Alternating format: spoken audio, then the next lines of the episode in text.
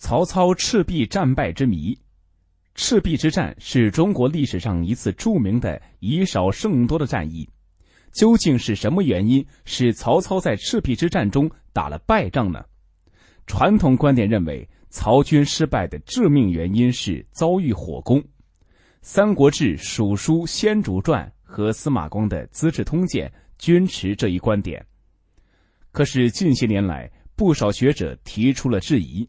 他们认为，曹操之所以会失败，是因为军队遭遇疾病、瘟疫，导致战斗力丧失。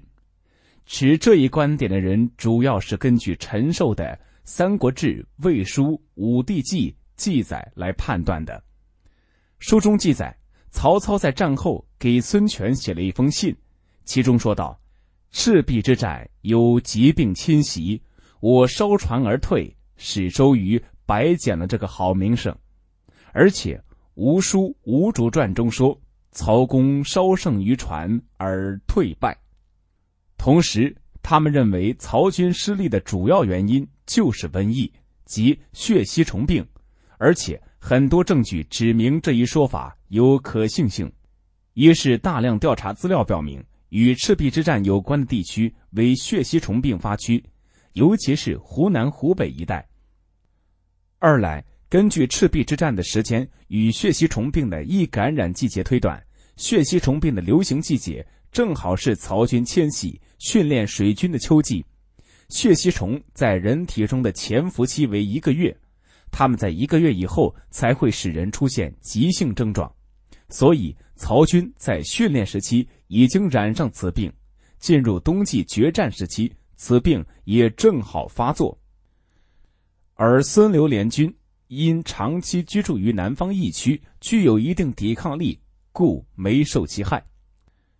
然而，《新医学》一九八一年十一期与一九八二年五月二十五日的《文汇报》提出了反驳血吸虫病说的证据。第一，曹操在邺而不是在疫区江陵训练水军，那里不是血吸虫病疫区，感染的可能性不是很大。第二，史书确实记载曹操烧船退军一事，但烧船的地点不在赤壁，而在巴丘。时间不在赤壁大战时，而在曹军兵败退到巴丘时。第三，血吸虫病的潜伏期一般在一个月左右，少数在两个月以上。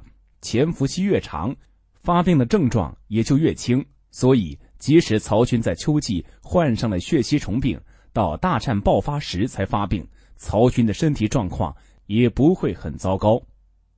第四。曹操的水军大部分是居于血吸虫病流行区的湖北人，补充给曹操的刘璋军队来自疫区四川，跟孙刘联军的免疫力没有什么差别。